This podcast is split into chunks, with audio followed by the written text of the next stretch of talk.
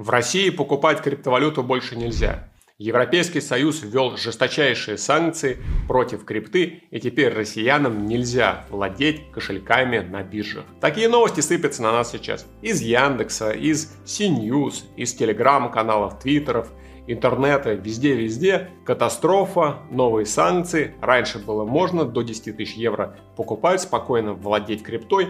Теперь ничего нельзя, Кошмар, караул, что делать, надо деньги спасать. Действительно, держать свои сбережения на криптоплощадках стало опасно, и их смогут заморозить. Давайте посмотрим на оригинал этого текста. Вот как он звучит. Существующие запреты на криптоактивы были ужесточены путем запрета всех криптоактивных кошельков, счетов или кастодиальных услуг, независимо от суммы кошелька. Раньше разрешалось до 10 тысяч евро. То есть Евросоюз говорит, что все биржи которые работают в Евросоюзе, должны теперь запретить человеку с российским резидентством пользоваться кошельками.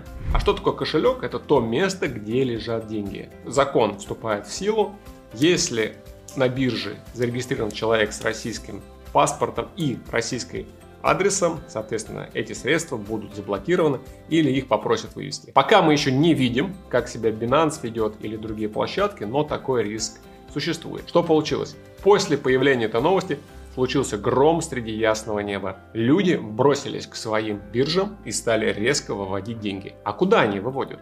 А выводят они все на децентрализованные кошельки. Давайте разберемся, есть ли действительно угроза в этой новой санкции или это просто кусок текста на бумаге. Прежде чем я продолжу дальше, не забудьте нажать лайк, если вы считаете, что это средство уже перебор. Давайте разбираться по порядку. Какие биржи они имеют в виду?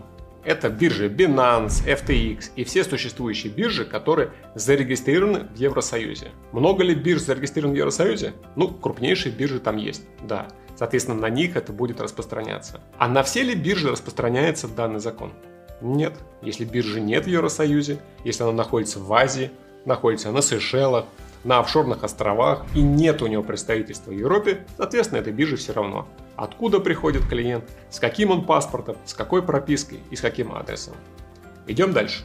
Когда человек проходит процедуру верификации на бирже, он указывает, откуда он и где он живет. Поэтому, если человек, например, указал, что у него российский паспорт, а живет он в другой стране, вот я, например, живу в другой стране, то на меня эти вещи не распространяются.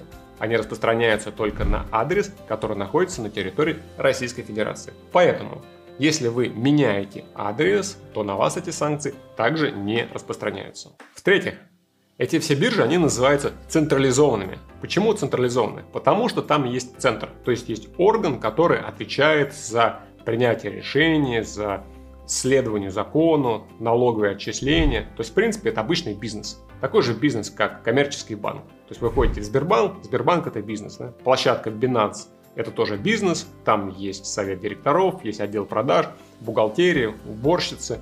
Это бизнес. Но помимо этого существуют еще децентрализованные площадки.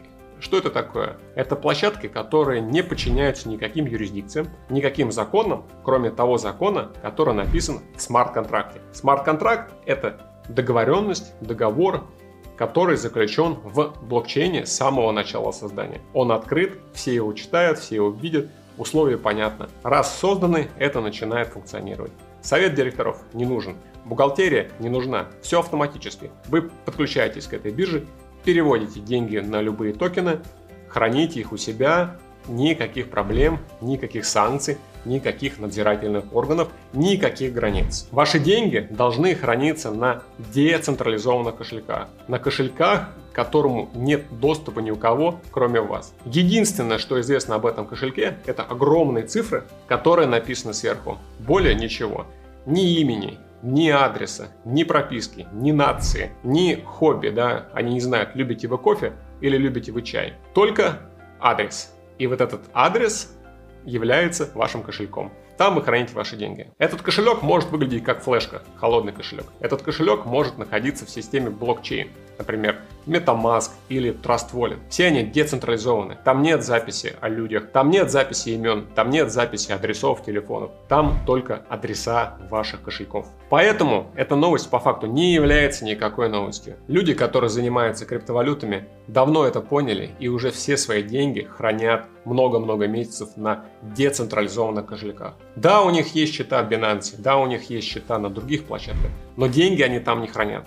Они там покупают валюту, обменивают и сразу же выводят на децентрализованный кошелек. Если прямо сейчас, в эту секунду, Binance блокирует все счета, то их это не коснется, потому что их деньги хранятся на децентрализованных кошельках. Меня это не коснется. Мои деньги хранятся на децентрализованных кошельках. Это нужно сделать обязательно. И следующий вопрос. А можно ли все-таки продолжать пользоваться биржами? Ответ – да, можно. Просто смотрите, чтобы эти биржи не были зарегистрированы в Европейском Союзе. Общее правило криптоповедения, криптомира. Не храним наши деньги на централизованных биржах. Ну, по крайней мере, даже если вы живете в Европе и на вас это не распространяется, все равно часть ваших денег должны лежать на децентрализованных кошельках, на холодных кошельках, там, где государство не залезет своей рукой и не заморозит ваши деньги. Берегите ваши сбережения, не давайте никому на них покушаться.